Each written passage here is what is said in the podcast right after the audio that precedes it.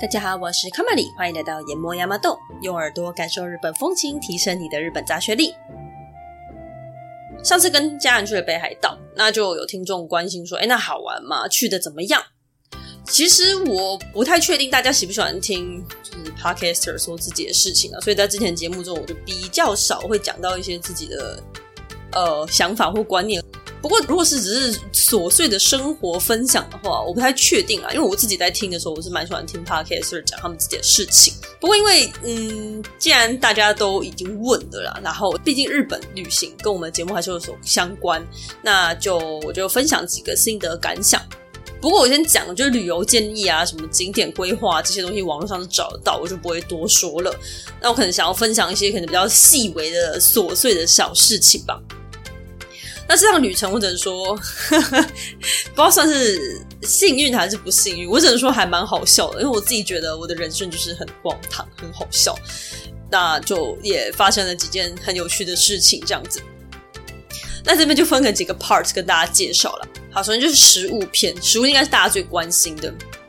那我只能说呢，日本就是一定要吃超商，超商是真的很好吃。相信有去过日本人都知道，超商真的非常非常的棒。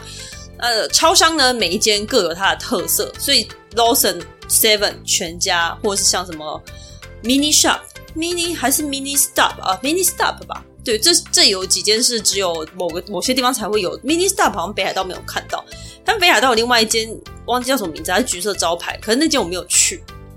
好，那是这样子的，一般来说呢，Lawson 的甜点是最赞的。那 Lawson 跟全家进的面包跟甜点。呃，尤其是面包，面包好像是一样的。甜点我有点忘记了，就是他们两个会稍微类似一点点。那根据专业的朋友分享，他们住在日本蛮多年，他说 Seven 的便当是最棒的。那至于说非常有名的什么热食、熟食、炸鸡那一类，我是觉得每一家都很好吃啦，所以大家就挑那个，你就去找没有骨头的那个，那个我觉得超赞。啊，那这样听起来，你们都知道我很喜欢去超商。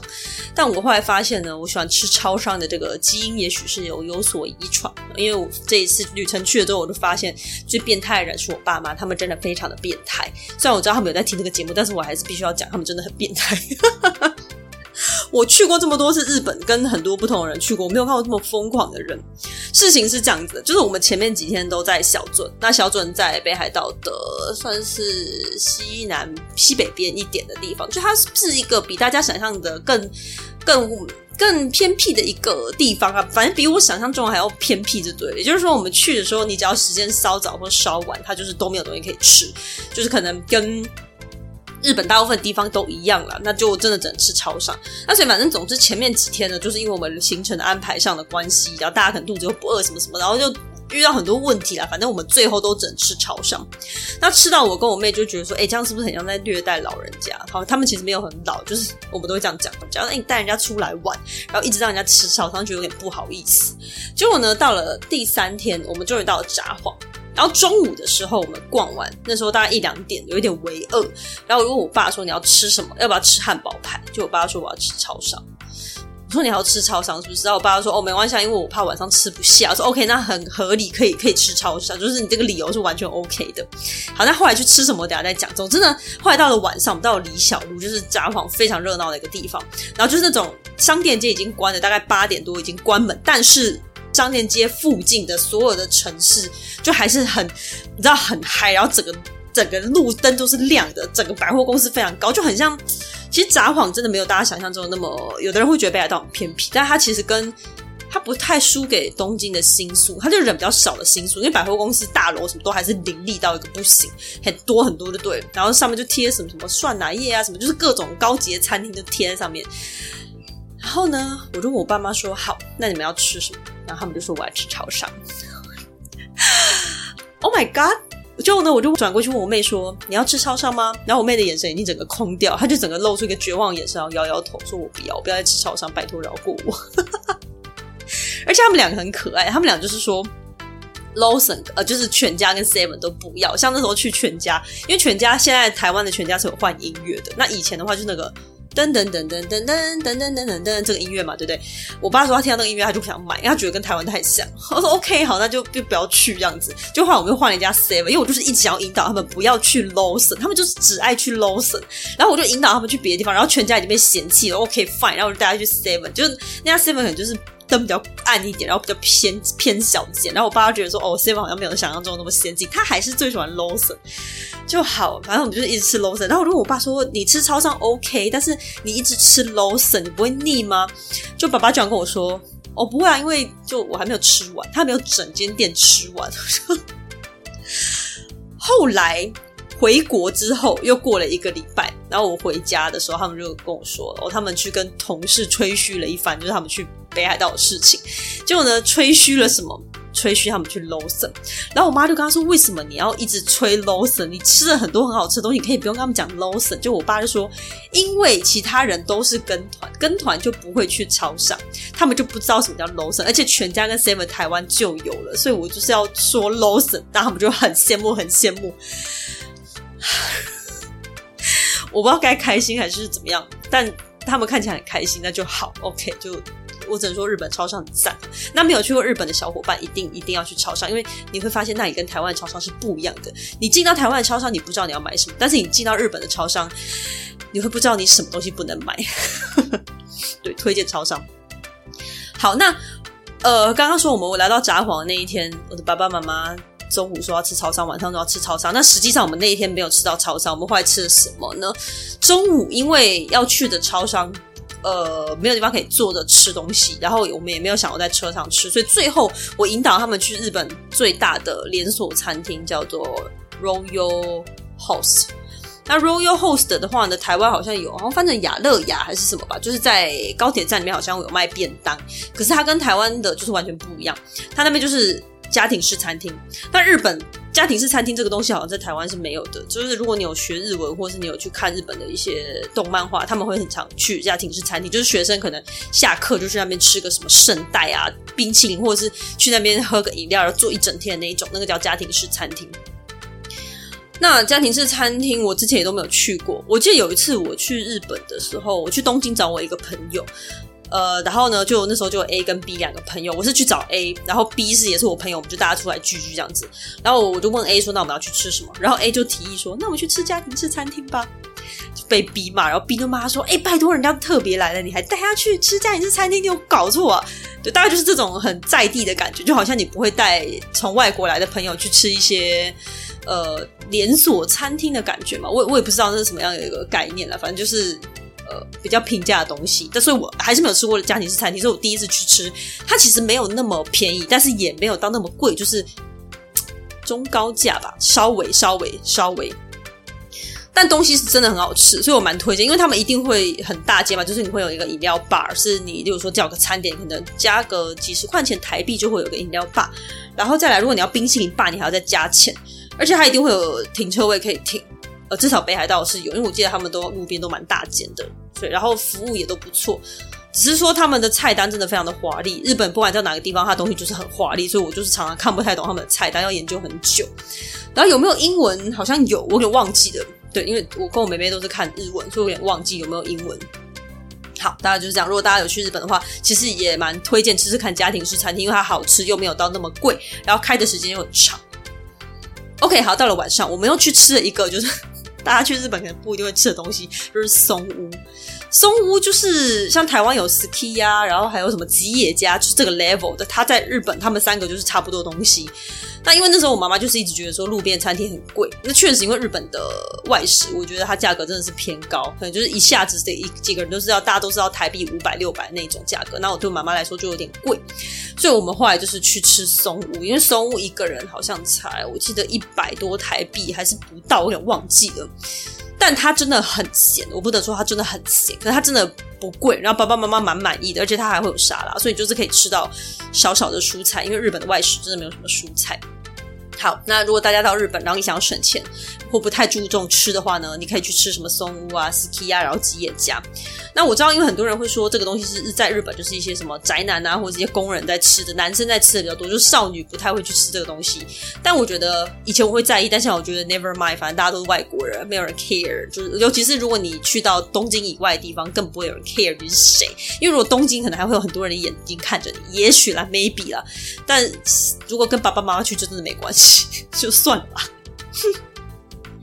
好，那再来就是北海道的海鲜，因为北海道海鲜就是非常的有名，它很好吃，它是真的很好很好吃，它非常非常非常的新鲜。就例如说，台湾的渔港可能它的海鲜是非常的鲜甜的，那到北海道的话，它可能会比它再鲜甜个，我觉得大概两倍有，它会完全没有那个腥味，因为我觉得台湾的渔港。它的鱼还是会有一个，我不能说它是腥味，我可能觉它是一个鱼的味道吧。就是我不知道大家可不可以懂的点。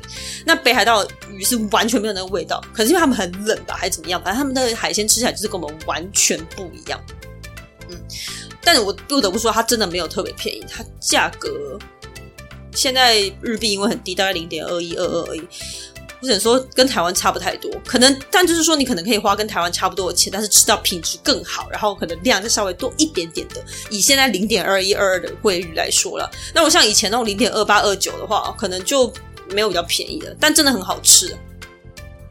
好，再再来就是交通篇，我们这一次去全部都是自驾，因为其实北海道是蛮推荐自驾的。那呃，如果冬天下雪的话，可能就如果你赶的话，就是弄个雪链啊；然后不赶的话，就是没关系，就坐新干线这一类的东西。不过他们的交通就是没有这么方便吧？如果你要去到比较远的地方的话，可能就是相对的没有那么方便。好，那自驾是这个很不错的选择，因为他们的车子很少，然后路有没有特别大？我我觉得路没有很大，但是真的蛮不错开，因为风景很漂亮。右驾其实没有想象中那么困难。就如果你会开车，然后你的左右手没有特别残废的话，我是觉得右驾你很快就可以习惯它。我自己是这么觉得的。但是右驾我原本以为最大的问题会是左转右转照，但其实左转右转不是问题，最大的问题是很容易打到雨刷，就是你在打方向灯的时候很容易打到雨刷。因为我爸爸是一个车神，就是他非常会开车，而且也常年在开车，然后很厉害那一种，所以他去日本开车是很快可以上手的。但是他一直到很后面的时候，他还是很容易一个不小心去打到那个雨刷，所以我觉得他最容易其实最容易搞错就是那个雨刷，剩下的倒是还好。那所以呢，如果大家有去日本的话，右驾我觉得是不用太担心，不用太害怕的。但我还是要帮。台湾平反一下，因为很多人很喜欢说日本的路很平，台湾的路很破烂。哦，我不知道这跟台湾常年下雨有没有关系，我也不想去讨论什么政府什么偷工减料，我目前不想讨论这个问题。但以我这次去北海道经验来说，之前在其他城市路确实有比较平，可是因为我都坐电车，所以我不是很确定。呃，冲绳有比较平没有错，但是北海道我不知道跟他们下雪有没有关系，他们的路没有比较平，就是甚至有点颠簸，有些地方会让我觉得很像。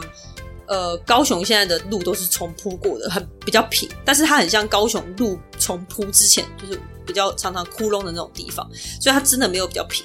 那再来，你说日本人有没有比较守规矩？呃，守规矩有，他们有自己的一套默契。好比说呢，这条路就是只有双线，要一边开一开，就是会变成右转道或左转右转道那一种。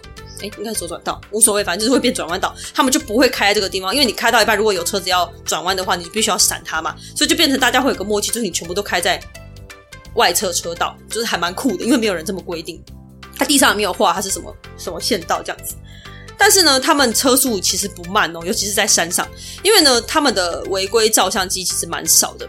因为爸爸在北海道一直在飙车，但是他最后没有收到罚单，所以这件事应该是真的，就是违规照相机很少，限速都很低，但是违规照相机很少。那日本人自己开车其实也是挺快的。他说北海道好不好？我就觉得还不错，就是天气不错。那气候大家都知道，因为日本比较干，所以它虽然没有想象中凉快，但是也不会流汗，所以蛮舒适的。那北海道人呢？之前在北海道朋友讲过，他是出了名的亲切，因为他们跟台湾的背景比较像，就是被很多不同的民族去呃统治一下，然后没有点为民族融合的感觉，所以他们对观光客都会比较亲切。那我自己的经验，我不知道是因为我做过那一集，所以我知道这个前提，还是我自己的，就是我不知道是不是我的心理作用啊。总之，我真的觉得他们的店员有比较亲切，就是他们是打从心底的想要跟你聊天，然后打从心底的服务你，这样我是这么觉得。他们那边的土产欧米亚给真的很好买，大部分都蛮好吃的。那尤其是我首推那个六花亭的，它有个巧克力草莓。如果你吃巧克力，你也吃草莓的话，那个东西一定要买，因为六花亭最有名的其实是那个夹心饼干。对，六花亭是北海道一个很有名的牌子，它的欧米亚给，如果我没记错，我记得它真的只有北海道买得到。我在其他机场好像没有看过六花田的东西。因为我十年前去日本的时候，北海道的时候我就买过六花田的那个巧克巧克力草莓，它那个夹心饼干真的太甜，那个不太行。但是它巧克力草莓真的非常非常非常非常的好吃，哎，这个一定要买。那再来，如果你很怕甜的话。你就挑饼干类，然后不要找夹心饼，你挑饼干。那如果你看得懂日文，你找一个叫 sabule 的东西。sabule 它就是它跟一般的 cookie 不太一样，它比较我觉得很接近我们小时候那种比较传统那种牛奶饼干，台湾那种比较传统的。它比它很好吃，呃，我自己很喜欢像东京小鸡饼干 t i o k o sabule。那我后来发现它是福冈很有名的小鸡饼干。但是它差不多的东西，就是萨布雷这个东西，在日本各地的欧米亚给里面好像都可以找得到。所以我这次在日本有买一个是他们的，也是他们的萨布雷啦。然后那个我觉得也蛮好吃的。总之，你就去找那个纯饼干类型的东西，都不会太甜，我觉得都 OK。但是有夹心的我就不敢保证，或者是饼干外面有抹东西那个我也不敢保证。你就找那个纯饼干。对，那日本的饼干通常就是北海道饼干，通常牛奶味都蛮重的，就是买回来之后踩雷率很低啦，所以他们的欧米亚给我觉得可以放手去买是 OK 的。但有一个是布丁，布丁还是太甜，那个不太行。布丁布丁类的东西还是请大家斟酌一下。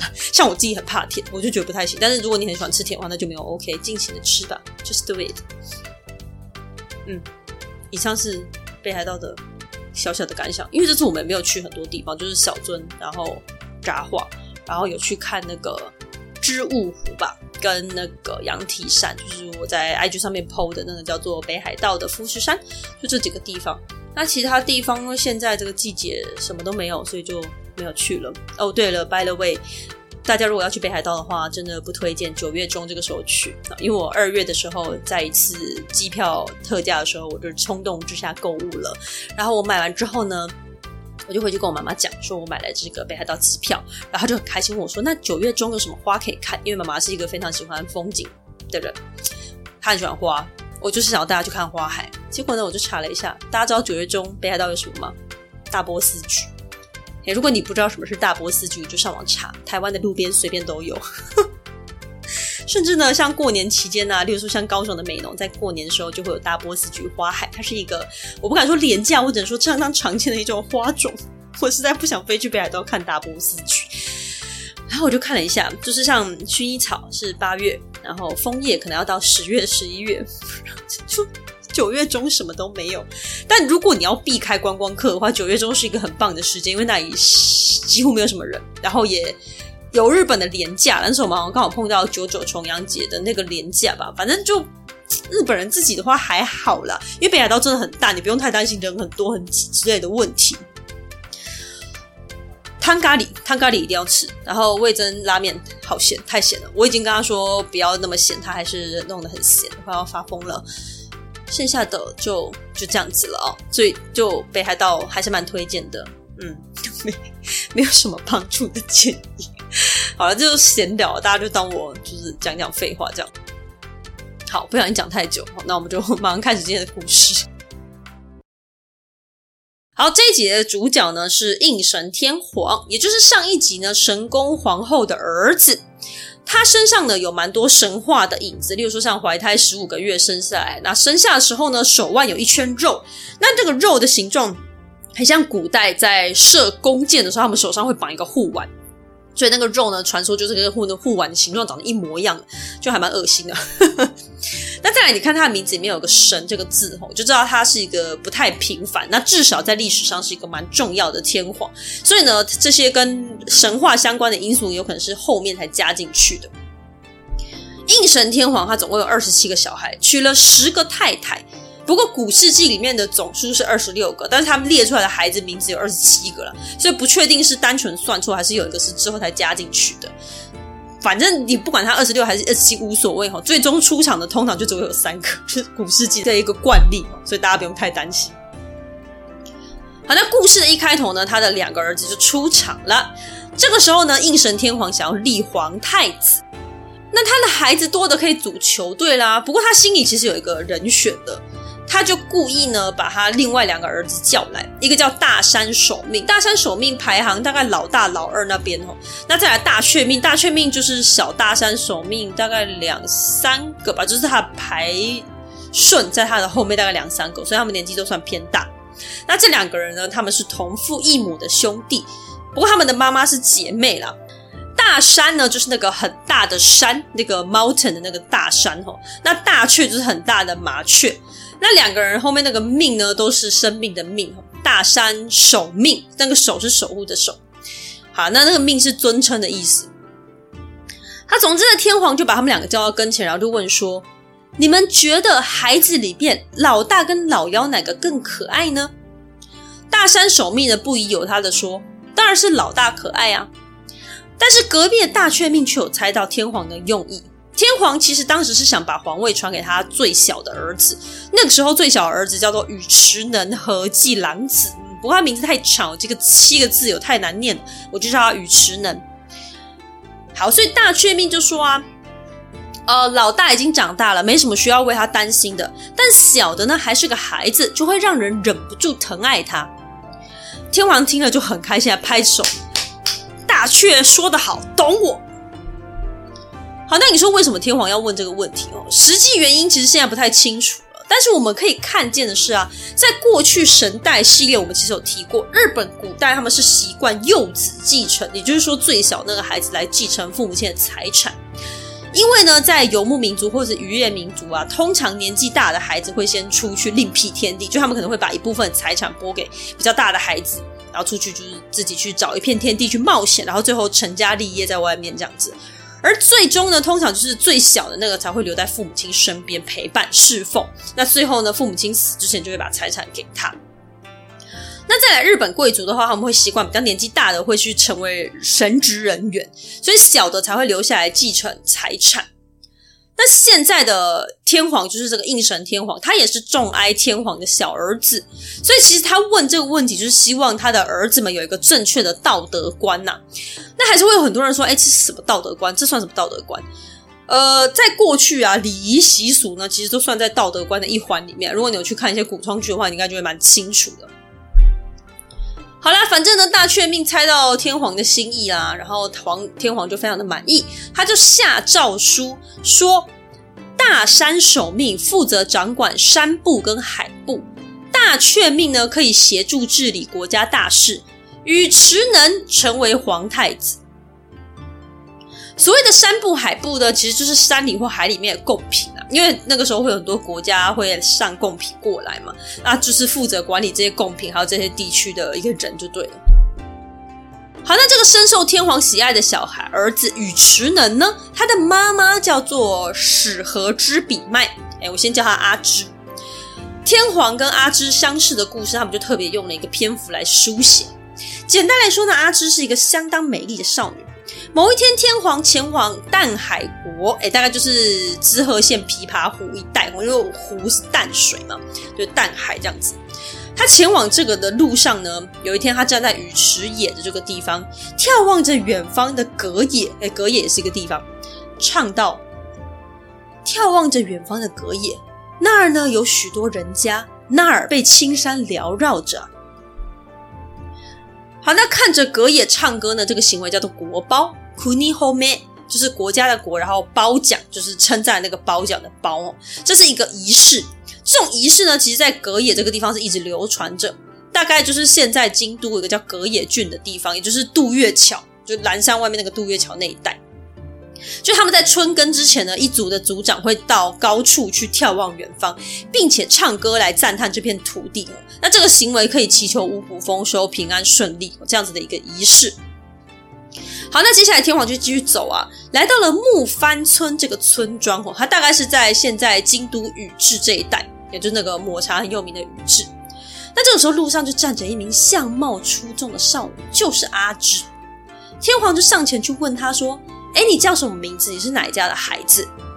阿芝就很老实的回答他。那天皇就跟他说：“我明天会再经过这个地方。”我在经过的时候，我会到你家去拜访你。好了，那阿芝回家之后就跟他的父亲讲啊，只见父亲脸色突然就凝重了起来。他说：“哎呦喂啊，夭寿骨了，那一位是天皇呢，我的妈，他居然要来我们家要娶我女儿了，不得了，不得了啊！”于是爸爸就打起十二分精神，哈，把家里打扫得一干二净，并且慎重的打扮装扮了一番，准备了上好的酒菜食物来献给天皇。那天呢，天皇来到他们家，然后就坐在这个宴席中间大吃大喝。阿芝就端了一个大酒杯给天皇，天皇看着美女啊，又看着桌上的山珍海味啊，举着酒杯，心情很好，于是就开始唱歌啊。他说：“这个螃蟹是哪里的螃蟹呢？它是角鹿的螃蟹啊，横着走啊走，要去哪儿呢？来到了伊之池岛美岛。”水鸟一般的潜在水里前行着，越过呢涟漪圈圈的海水，走啊走的，在木帆的路上遇见了美丽的少女。少女的背直挺挺的，好像盾牌；牙齿整齐小巧的，好像追树的果子。丽景的莞尔坡上的土啊，上层是红色的，底层是黑色的，只有中间的土没有受过阳光的酷暑，拿来画在少女的眉毛上啊。我好想遇见那样子的一个少女，我遇见了那样子的一个少女，她就坐在我面前，我们两人在一块儿。唱完之后呢，两个人就结婚了，然后生下来的孩子呢就是宇池能。好，那简单讲一下，就是他像这首歌里面前面故意提到的螃蟹，还特别讲他的螃蟹是角鹿的螃蟹。角鹿是一个地名，就是上一集故事中呢跟应神天皇交换名字的那个大神他住的地方。那他就是吃的就是那个地方的螃蟹。那硬要讲呢，就是强调他们两地是好朋友嘛。毕竟在过去那个没有货币的年代啊，你奉献给朝廷的食物都是很重要的外交媒介，大家要好好赞赏一番。就好像你今天帮人家业配一个东西，你当然就是要一直讲，我说哇这个，然后还要一直讲人家的全名，就是说哇这个什么黑松的饼干真的非常好吃，黑松的饼干超棒，黑松饼干最适合拿来做什么年节礼物这一类的。好，那另外呢，用土画眉毛呢，就是古代女生化妆的方式了。那不过这边的话，不是只有画哈，就是因为你想一下，土在眉毛上已经很快就会掉下来，所以他们会先把土稍微烤一下，再拿来画，就很像我们以前的中国古代的一些化妆品一样。因为毕竟那个时候就是没有这么的先进嘛，所以会用一些比较自然的方式。那附带一提呢，在中国的倭魏志倭人传。就是专门写日本人的那一本书里面有提到，日本人他们会用红色颜料涂在身上，据说是拿来预防皮肤病，因为对他们来说生病就是一种魔嘛。那红色是可以驱魔的，这就是为什么鸟居都是红色，是因为这样子来的。好了，那阿芝的故事就结束了。接下来天皇又听说日向国有一个相貌出众的少女，叫做法长比麦。就是头发很长的那个法长，所以就想要召她入宫当妃子。那皇子大却命呢，就就顺从父亲的命令去接她过来。那他就站在港湾旁边等。那等着等着呢，远远一艘船出现在天际，渐渐的船越来越近，然后就靠岸了。这个时候呢，一名少女从船舱中探出头来，跟大却命四目相接。就在那个瞬间，大却命恋爱了。只见这个少女呢，双眼灵动，长相是如花似玉，气质出众，并且体态婀娜多姿啊！大却命呢，毫不犹豫的转头跟宰相箭内宿命，对，那个时候还是他哦，他就跟他说：“这个少女呢，拜托你跟我父亲讲讲，把它赐给我吧。”那天皇也是蛮干脆的，就把发长比麦就是赐给大却命了。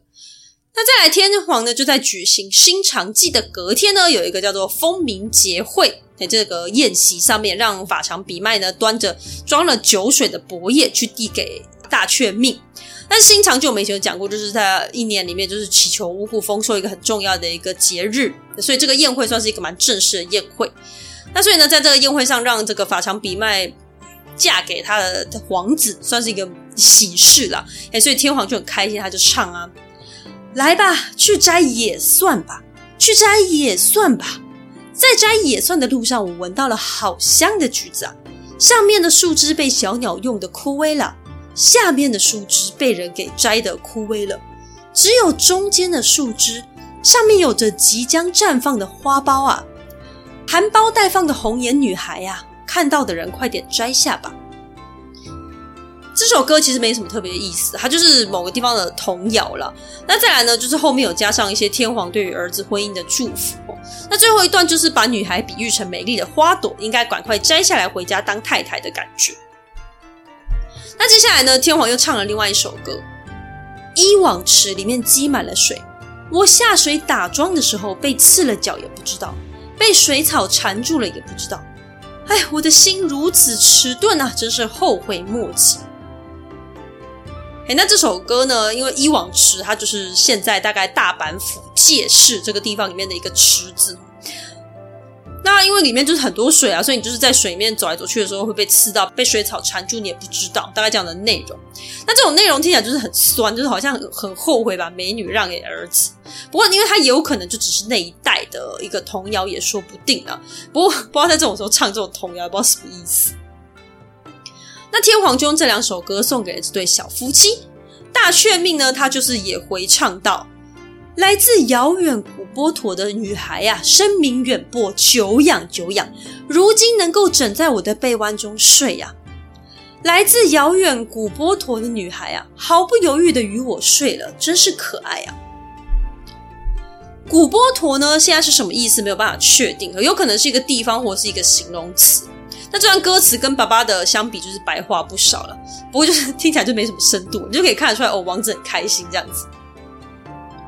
那因为是重要的宴会啊，所以在场还有其他跟大和国相好的地主。所以呢，吉野呢，就是现在奈良县吉野郡的这个地方的地主呢，他就看见大雀命的刀，然后就唱啊：“品陀的王子大雀啊，你的刀是如此的锐利，就好比从冬天。”树根旁生出来的小芽，那个品陀是天皇的名字，就是跟神明交换之后那个本名。那大雀是王子的名字哦。不过因为那个年代没有那么忌讳，就是不能直接称皇族的名字这件事情就没有忌讳，所以他就直接这样叫，蛮亲密的。那这段歌放在这边的话呢，意思也不是很确定。但是我看到有一篇作者他是这样分析，我觉得还蛮有趣的。因为呢，那个小芽从从冬天的那个树根长出来的小芽，它在原文里面叫做 hikobae，中文叫做分蘖，它会附在树根的旁边长出嫩芽，那那个小小芽就叫做 hikobai。这种类型的，它是一种植物的生长方式啦。那这种。方式的植物呢，大部分都是属于果树类的。那果树类的植物呢，它们的特色就是你可能冬天的时候附在人家旁边发芽，但是你到春天就会发展快速，然后很快的开花结果这样子。所以呢，就是可以解释成，诶，大家对于大雀命王子他日后的发展相当期待，就觉得说，诶，他现在跟他的刀一样，就是一个蛮好的苗。那长大之后呢，无可限量，诶，这样的感觉。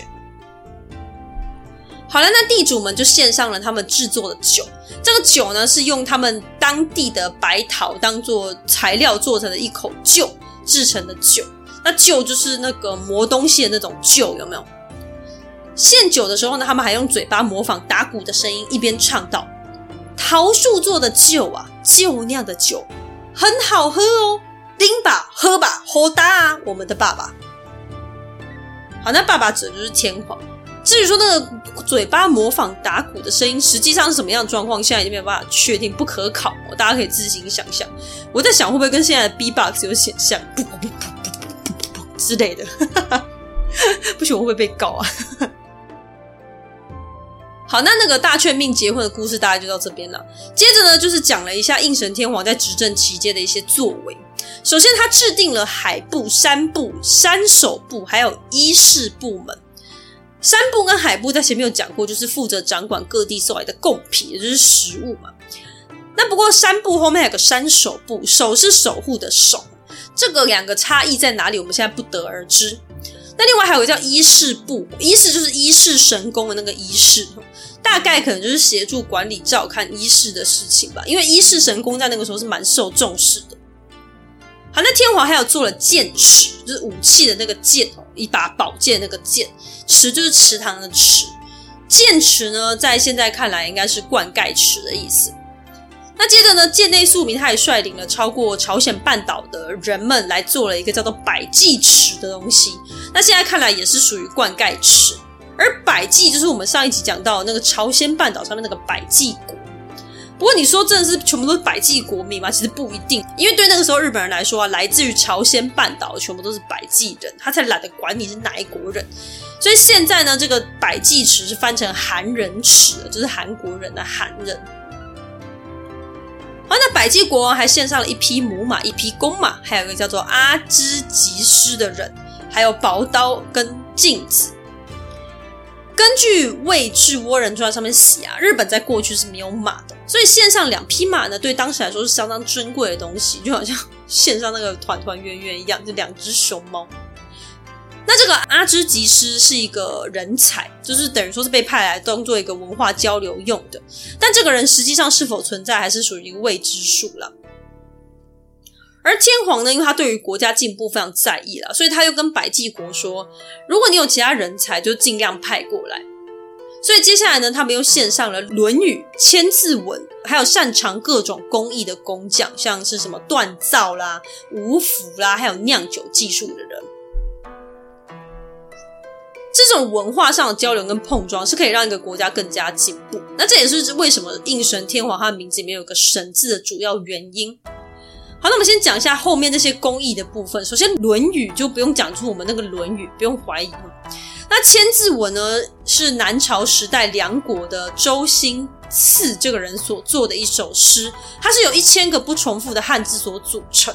那在中国文学中也是举足轻重的一个作品啊，辞藻优雅呢，并且充分表达了儒家思想。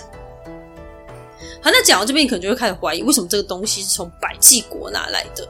听起来就是中国的东西啊，没有错吼。那为什么会写百济国？因为这其实有几个可能性啊。第一个呢是日本搞错了，第二个就是日本没搞错，但他们从来没有想搞懂过。因为对他们来说啊，外国在那个年代就全部都是百济国了，就跟后来传入日本的东西外来品全部都叫做唐一样，就是唐朝的唐。哎，中国后来改朝换代，他不管，他就叫唐。那再后来从西洋来的东西，全部就叫做洋，就是很浅显易懂啊，所以就是完全没有搞清楚背景的感觉。所以这边通通写成百济，那也有可能刚刚前面帮他们盖池塘根本也不是百济人，全部都是汉人，也不是不可能。再来呢，想要提一下吴府吼，吴是百家姓的那个吴，就是口天吴的吴。如果你有在看一些日本相关的东西，或者是你去他们街道上的话呢，有时候可能会看到吴府这个字。那其实无服就是和服的意思，为什么要叫无服呢？因为呢，我们就有提过，在西方文化传入日本之前，他们是没有“和”这个字的概念，因为你没有其他的文化，那你就没有必要区分是自己还是别人，因为总归来说都一样嘛。但是后来西洋文化传进来之后，他们才创造出“和服”这个词汇。那日本的和服大家都知道是从中国引入的，那最早最早他们接触的。中国的人是刚好就是吴这个国家，就是三国时代的魏蜀吴那个吴，所以他们就把这种形式的衣服称为吴服，还是这样子来的。就是你看到吴服，就一样，它就是和服店的意思。那顺带一提呢，我们现在的百货公司星光三越 Mitsukoshi，它最早就是卖和服起家的哦。好，那故事继续哈。刚才提到技术人员里面有个是酿酒的专家，他叫做须须许里，名字名字很可爱。那某一天，他献上了他酿的酒给天皇，毕竟呢他是职人嘛，那酿的酒呢一定是相当具有外国风情又相当美味的。所以天皇喝了酒的之后就非常开心，然后就唱：须须里的酒啊，极品，让我沉迷醉倒其中。让人消灾避祸的酒啊，让人不禁大笑的销魂酒啊，我醉倒了。好，听他唱成这样，你就知道大概醉了。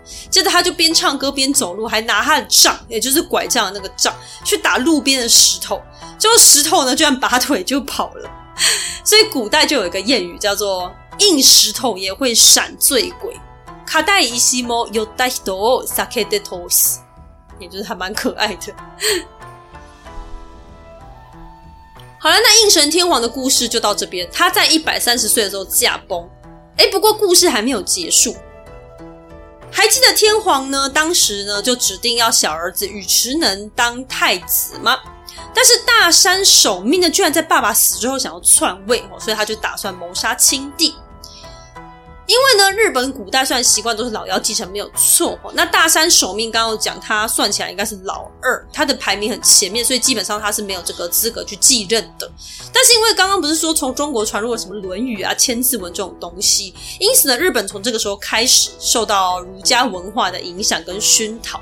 那大家都知道哦，在儒家文化中呢，其实是比较提倡老大继承的，所以呢，可能就是因为这样子，让大山守突然觉得，哎，我自己好像有这个继承资格，于是就升起了这个篡位的想法。好，那大山守要篡位这件事情被大却命知道了，大却命赶紧把消息传递给尉迟能，要他早做准备。尉迟能知道哥哥要造反，相当震惊，也很伤心呐、啊。但呢，身为即将被杀掉的人哦，他还是得做些什么。于是他先安排一些伏兵在岸边，并且在山上挂了绢布，做成了帷幕，就是那个有点透明的那种布点。然后让他的侍从坐在帷幕后面，假装是他自己。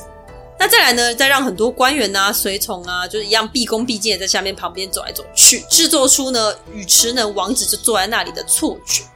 那尉迟能呢？他所在的地方是需要过河才可以抵达的，所以呢，大山守要过来一定要先坐船。于是尉迟呢就装扮成普通的摆渡人，准备了一艘船，还在船底上面涂了滑滑的汁液，站上来就可能会滑倒。尉迟呢呢就等在这个船上。过了不了多久，大山守就真的如同消息所说，来到了河边，他让自己的军队全部躲起来。自己把铠甲穿在衣服的最里面，装成一副只是要去拜访弟弟的轻松模样。他呢，远远的往对岸的山头看啊，看到尉迟能就坐在帷幕的后面，他就志得意满哈，觉得此行应该会是旗开得胜啊。于是他一脚踏上船，当然不知道真正的弟弟其实站在前方帮他掌舵。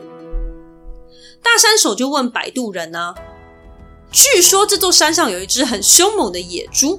我要去猎捕它，你觉得能抓得到吗？摆渡人也就是尉迟能就说：“我觉得不行。”大山手问说：“为什么？”尉迟能说：“因为大家都想抓啊，可是你说都没有一个人成功过，那我就跟你说，我觉得不行。”说完呢，船刚好就开到了河的正中间，只见这个地方河水湍急啊，深不见底。尉迟能刻意利用河水冲刷，让船左右摆荡，像海盗船一样歪向一方。加上呢，船底又很滑，大山手就这样被摔入河中了。那大山手就在水面拼命划水啊，无奈根本不敌湍急的溪水。他一边顺着水往下滑，一边时不时探头出来，大喊：“快救我！有没有谁掌舵速度很快？快来救我！我在宇治川上啊！救命啊！”宇治川就是现在抹茶很有名的那个宇治那里的一条河啦。那传说这段故事就是在那里发生的。大山手问摆渡人打猎的事情呢，其实是跟那个上一集那个忍熊王还有香板王要反叛的时候跑去打猎，作为占卜是差不多用意，所以他只是想要用问的方式去做一个占卜吧。好了，那大山手落水了嘛？不过呢，这个时候埋伏在河的两边的军队都是尉迟能的人马。他们一听见叫声呢，就纷纷探出头来，拉满弓对准河的中央。不过呢，大山手就是啊，救命！过一会儿就没有声音了，大家就眼睛跟着他啊，然后一路往下追啊，就看了很久，然后到最后他就没有再看到大山手浮出水面，所以大家就开始去捞啊，用钩子去河里面捞，捞了好久好久好久才捞到大山手的尸体。那因为他身体里面不是有穿一个铠甲吗？所以拉出来的时候呢，就发出了卡哇拉的声音，所以这个地方就被叫做卡哇拉。啊，那有的人就会好奇吼，所以这个地方真的是叫卡哇拉吗？首先，这个地方在哪里，目前不得而知啦。不过呢，可以确定是，应该是会先有这个地名，然后故事才是穿草附会出来的。因为毕竟古人这样听起来就很酷啊，就诶、你看我家的地名曾经是怎样怎样怎样这样的一个地方，就是大概是这样出现的。好了，那看到哥哥大山手的尸体，虽然是自己动手杀的啦，可是宇迟呢还是很伤心，忍不住哭起来，并且唱道：“湍急的宇智川啊，排在两盘岸上的弓箭啊，我心里想着射箭吧，射吧；心里想着杀吧，杀了他吧。但是心里却想起了父亲，心里想起了妹妹。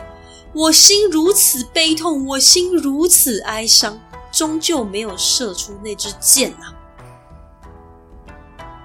好，那这里的妹妹指的是大山守，她有两个同父同母的亲妹妹，也就是尉迟能同父异母的妹妹。那其中有一个后来就是嫁给尉迟能当妃子，哦，所以她应该就是想起她这个妹妹。啊，那这边看起来其实呃，尉迟能他其实没有很想要杀他哥哥，就是等于说是被逼的，也是蛮难过的。大山守的尸体后来还是按照了皇族礼仪下葬。好了，那现在情况就很明朗了嘛，因为爸爸已经驾崩很久了，那谋划篡位的哥哥也死了。不过呢，宇迟能却没有登基成为天皇，因为他想把皇位让给他另外一个哥哥大雀命。好了，那可是爸爸一开始就说要把皇位让给宇迟能啊，所以大雀命当然不可能接受啊。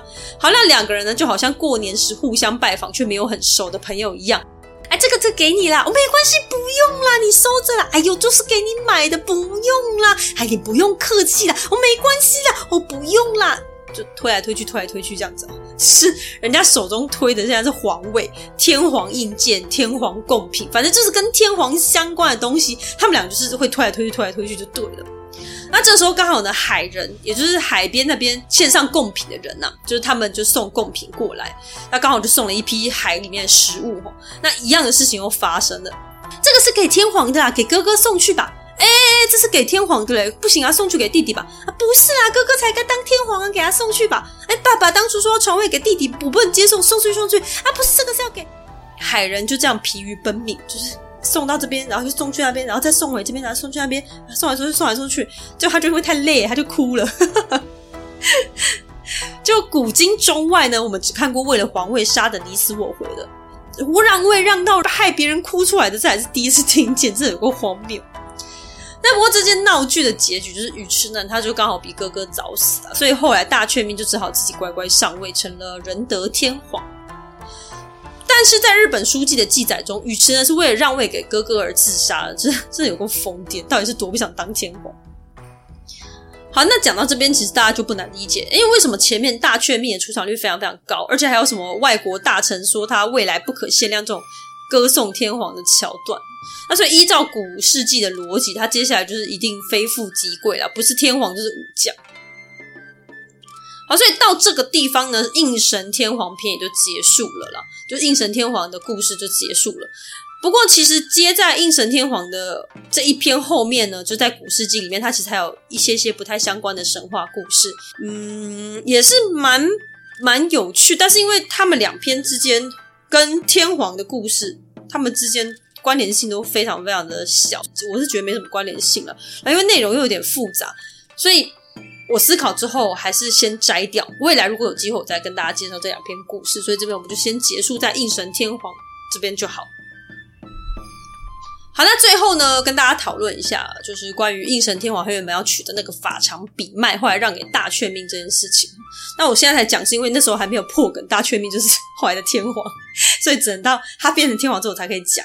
反正就是这件事情，可能很多人会觉得很恶心，就是哎，为什么天皇可以娶一个小妞，大叔娶小妞这样子？